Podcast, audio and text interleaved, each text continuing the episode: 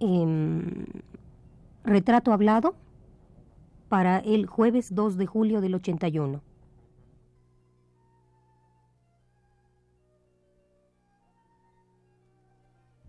Radio UNAM presenta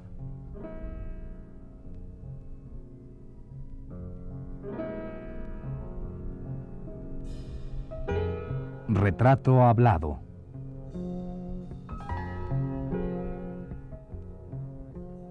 Gabriel Figueroa.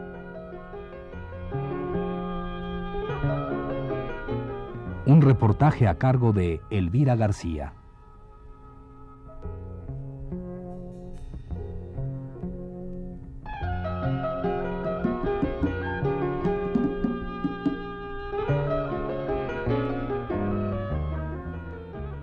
Para hablar del cine sonoro en México, ahora que éste está cumpliendo 50 años de creado, es obligatorio manejar unos cuantos nombres, nombres de películas y nombres de cineastas, hacedores de las primeras, que dieron al cine mexicano su relevancia y su prestigio, no solo a nivel nacional, sino internacional.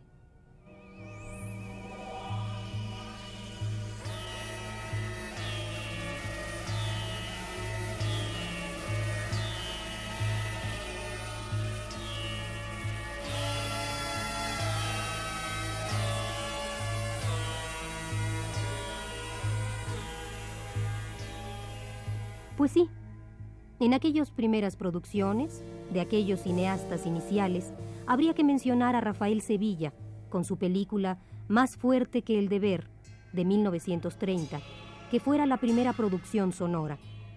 Luego vendría Santa, de Antonio Moreno, en 1931, y La mujer del puerto, de Arkady Beutler, filmada en 1933 que estelarizara la entonces hermosa Andrea Palma.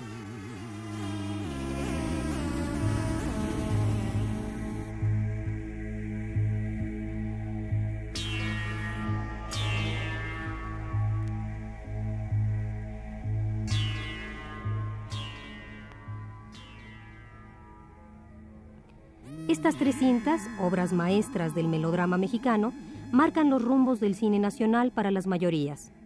Mientras tanto, por estos mismos años, otro cineasta, Fernando de Fuentes, intenta dar una visión distinta del cine, del mexicano y de su historia. A partir de De Fuentes, la Revolución Mexicana comenzará a ser el personaje principal, el tema traído y llevado de nuestro cine, la historia hecha un mito. Una trilogía de cintas se produce bajo esta premisa. El prisionero 13, el compadre Mendoza y Vámonos con Pancho Villa, filmes que se ruedan de 1933 a 1935.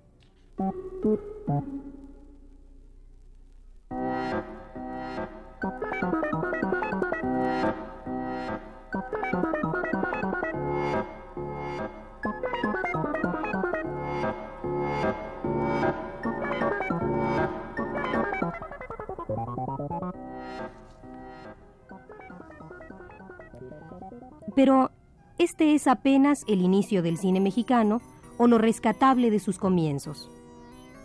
Más tarde han de venir nuevas ideas, otras corrientes, nuevas finalidades que habrán de enriquecer, empobrecer o corregir el rumbo de lo que hasta hoy conocemos como cine nacional.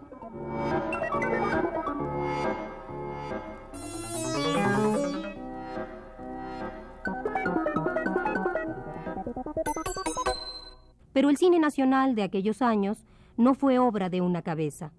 El cine nacional fue trabajo de conjunto, en el que intervinieron con el mismo entusiasmo productores, directores, guionistas, actores y camarógrafos. Y el cine mexicano, a partir de 1940, se distinguió por tener una fotografía cargada de preciosismos y de dramatismos fotografía que triunfó no solo en México, sino también en el extranjero. El autor de estas imágenes en el cine es Gabriel Figueroa, de quien hoy empezaremos a ocuparnos en este programa.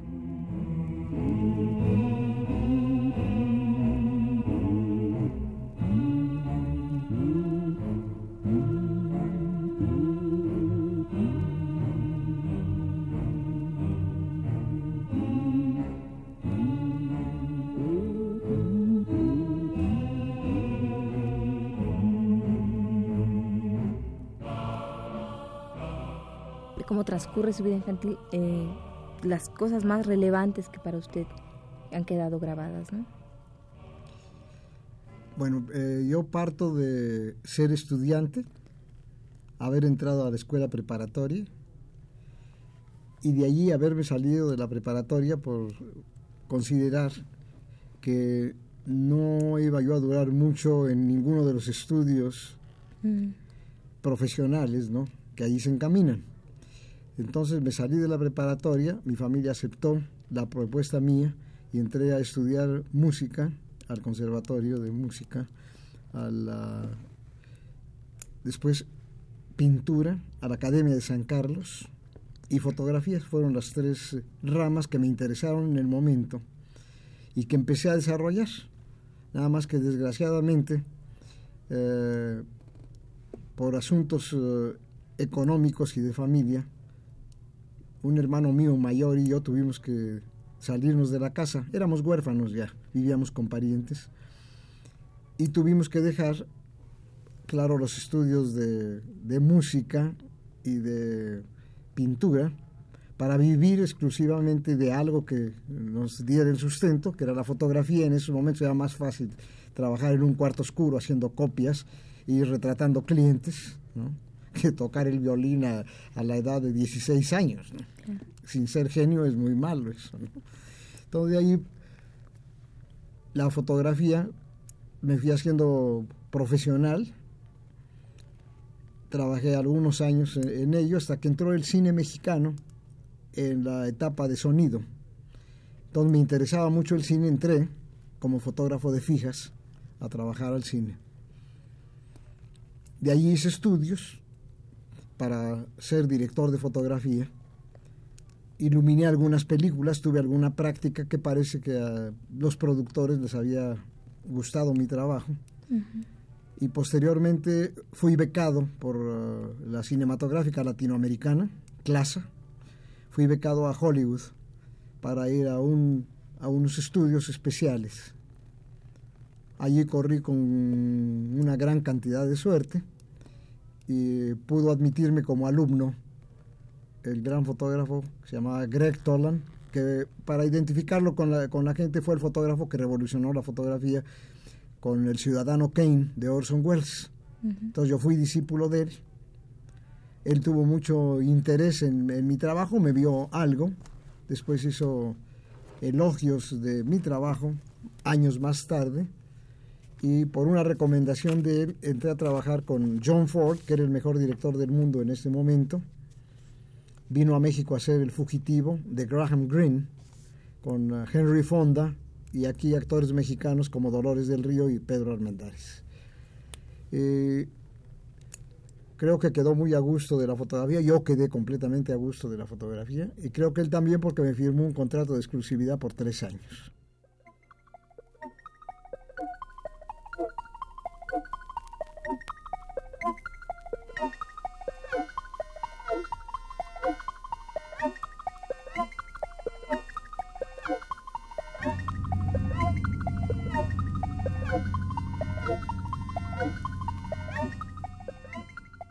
Hagamos una pausa en la entrevista con Gabriel Figueroa y rescatemos un fragmento del ensayo escrito por Carlos Monsiváis acerca del cine nacional.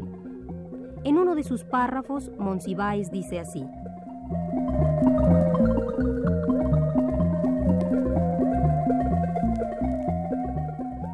Años decisivos, de 1930 a 1945, crecen, alcanzan su apoteosis y se extinguen o languidecen o se deterioran mitos y géneros del cine nacional.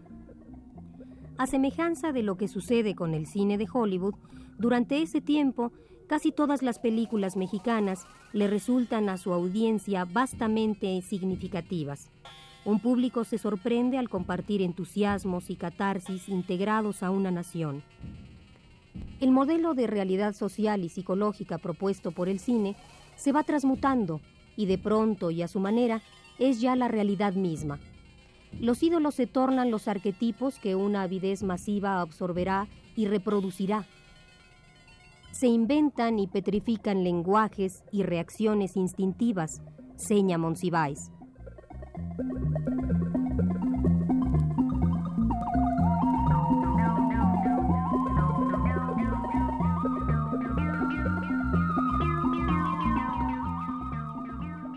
Pero hagamos a un lado el ensayo de Carlos Monsiváis y retomemos el hilo de la conversación con don Gabriel Figueroa.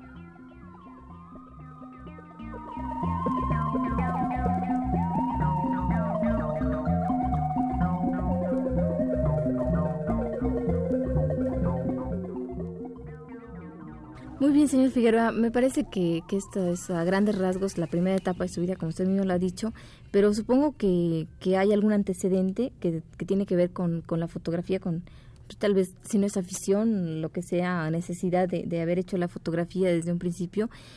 ¿Se da este antecedente en el ambiente familiar o, o existe alguna motivación para el, para el arte en su casa desde niño? ¿sí? Yo quisiera un poquito ver esa parte que usted no me contó. Bueno, eso, eh, desde luego que no, no exactamente. Había un nexo con el arte, porque mi familia, pues era una familia muy rica, hablo ya de mi padre, mi madre, mi abuelo, don Juan Amateos, era un escritor famoso, un liberal también de, de renombre, y de ahí venía quizá algo de la sensibilidad en, en la casa desde los abuelos a, todos los hijos los hacían estudiar una carrera y aparte de eso tocar un instrumento musical. Yo en mi casa desde pequeño oía muy buena música y lo que estaba de, de moda en ese momento era la ópera y había todos los uh, discos de, de, ópera que hubiera podido haber y, y, nos, nos llevaban, a nosotros nos llevaban a la zarzuela, a la, a la ópera, a las exposiciones de, que, que, podría haber de algún interés artístico, etcétera. Entonces, ¿usted cree que por ahí está encaminado el asunto de la fotografía, tal vez? No, la fotografía es un, es un medio de expresión que, eh, que el destino me escogió. A mí me gustaba desde luego la fotografía el destino me puso en ello porque tenía que vivir de algo en el momento que perdimos fortuna y perdimos todo. Uh -huh. ¿Pero no le gustaba más que las otras disciplinas? que el, la Pues música, yo no, no la... sabría decirle si me gustaba más la música o me gustaba más la fotografía. Desde luego que yo no he dejado, la, la música sigo oyéndola, nada más uh -huh. como un, un diletante, digamos. Y, uh, y la fotografía, pues no me dejaba completamente satisfecho porque la fotografía en la época que yo entré de, de, chamaco era una fotografía, eran dos tipos de fotografía. O tenía usted un estudio para servir al, al público que se iba a retratar y que buscaba retratos buenos, o la otra línea era eh, la periodística. ¿No? como por ejemplo la colección Casasola, entonces la revolución, eran, eran los dos caminos prácticamente de fotografía. Eso, naturalmente, que hay que apuntar, la Casasola pues era de prensa también. Entonces era la prensa la que solicitaba un tipo de fotografía distinto, ¿no? Y, los, y el estudio fotográfico para servir al público, nada más, no había ninguna. ¿Y a usted no le gustaba ninguno de esos dos eh, tipos? Bueno, yo vivía de uno de, uno de claro. ellos, yo vivía uh -huh. de la fotografía de estudio. Y ya después la dejé y lo que me llamó mucho la, la atención fue ya la parte de, del cine, que es una cuestión creativa, que es una cuestión plástica, ¿no? eminentemente estética cuando se, se busca esto. Y, y, estoy muy satisfecho. Desde la entrada al cine ya fue una, una satisfacción la fotografía para mí 100%.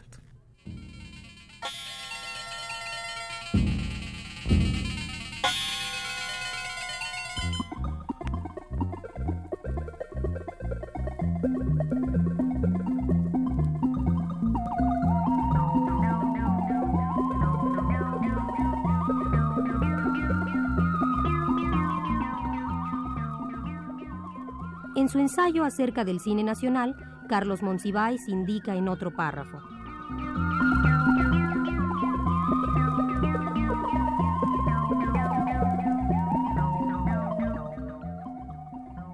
Clásicamente, el cine mexicano, que durante la época de 1930 a 1954 sojuzga y devasta los mercados nacionales y de habla hispana, se manifiesta como way of life, puerta de acceso, no al arte o al entretenimiento, sino a los moldes vitales, a la posible variedad o uniformidad de los comportamientos.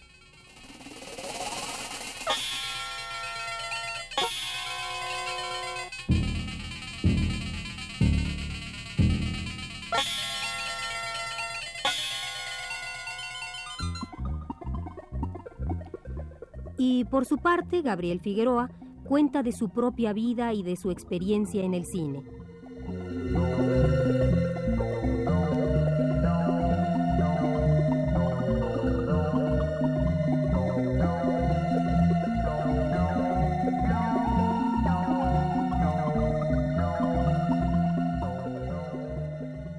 Bueno, entonces ya regresamos otra vez al punto en donde usted se queda, donde donde eh, conoce a John Ford, conoce a gente importante que le, que le da pues las bases fundamentales para la fotografía en cine, ¿verdad? Eh, ¿Cuál es esta experiencia? ¿Cómo, ¿Cómo podría usted describirla así a nivel de gente que, que tuvo que hacer fotografía por necesidad, fotografía digamos comercial, y después da el salto al cine? Además vive la experiencia del, del, del, cine mudo al cine hablado, ¿verdad? Además a usted le toca un poco. Bueno, la, la, la, diferencia, hay una, una, una diferencia que se llama dinámica la dinámica del cine, ¿no?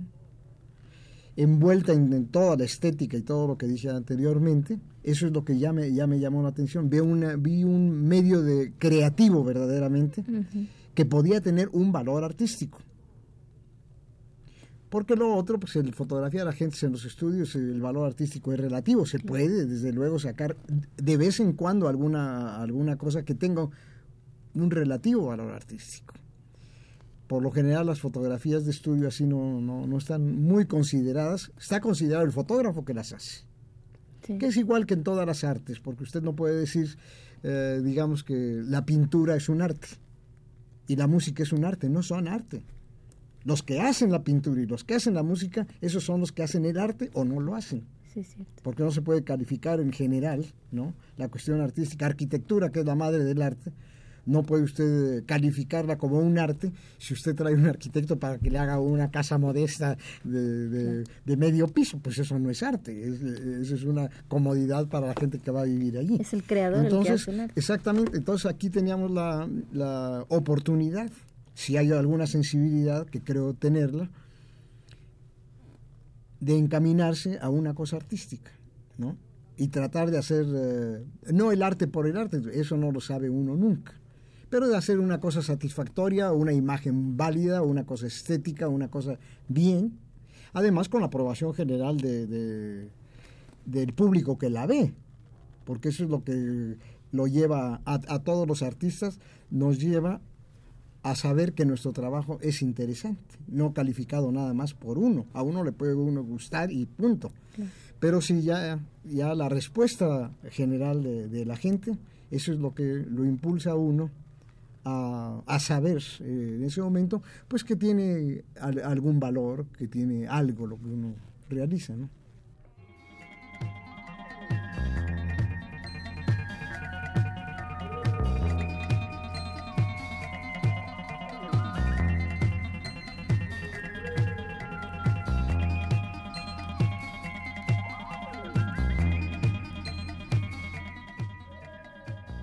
Y Monsiváis Habla de la Revolución Mexicana como la imagen que, con insistencia, aparecerá en el cine en esos tiempos. Sobre ella, el ensayista dice,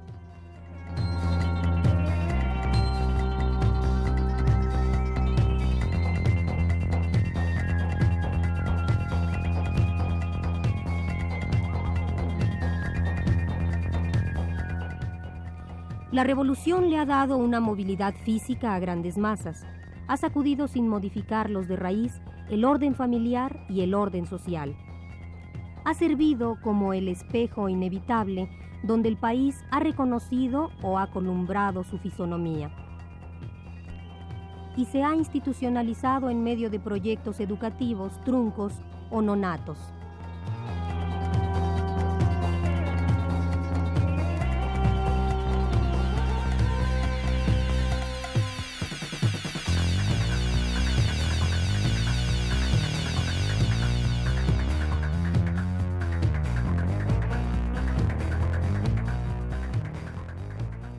Esta fue la primera parte del programa sobre Gabriel Figueroa. Le invitamos a escuchar el siguiente, el próximo jueves, a las 22.15 horas. Gracias por su atención.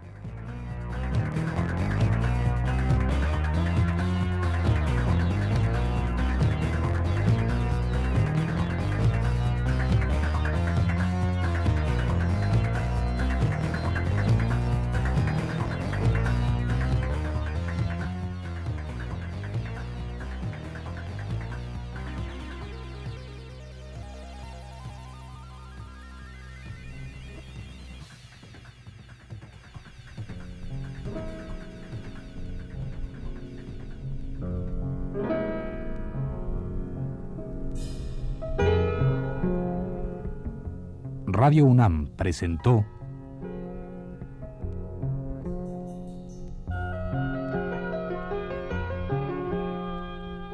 Retrato Hablado.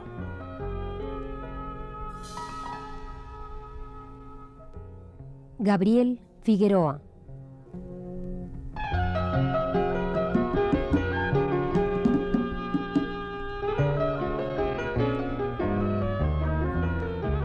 Reportaje a cargo de Elvira García.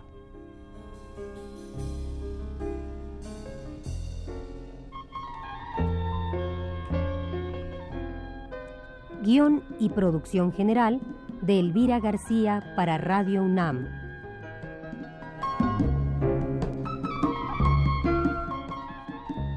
Realización técnica de Abelardo Aguirre y la voz de Margarita Castillo.